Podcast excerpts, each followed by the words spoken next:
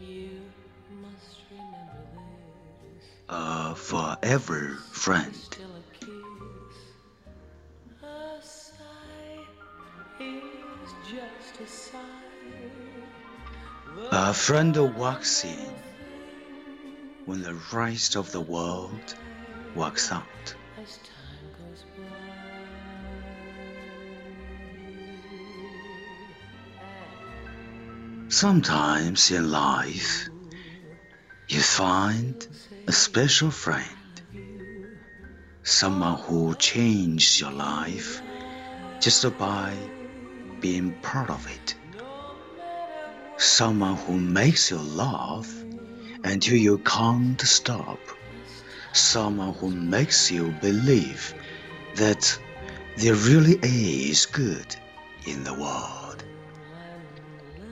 someone who convinces you that there really is an unlocked door just waiting for you to open it.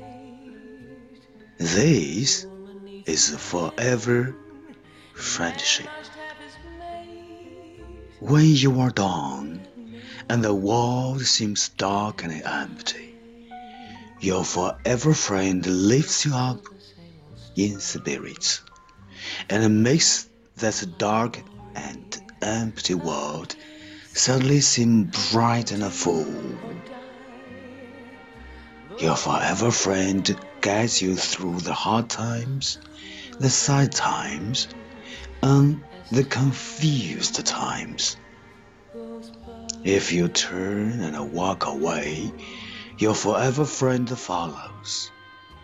If you lose your way, your forever friend guides you and it cheers you on.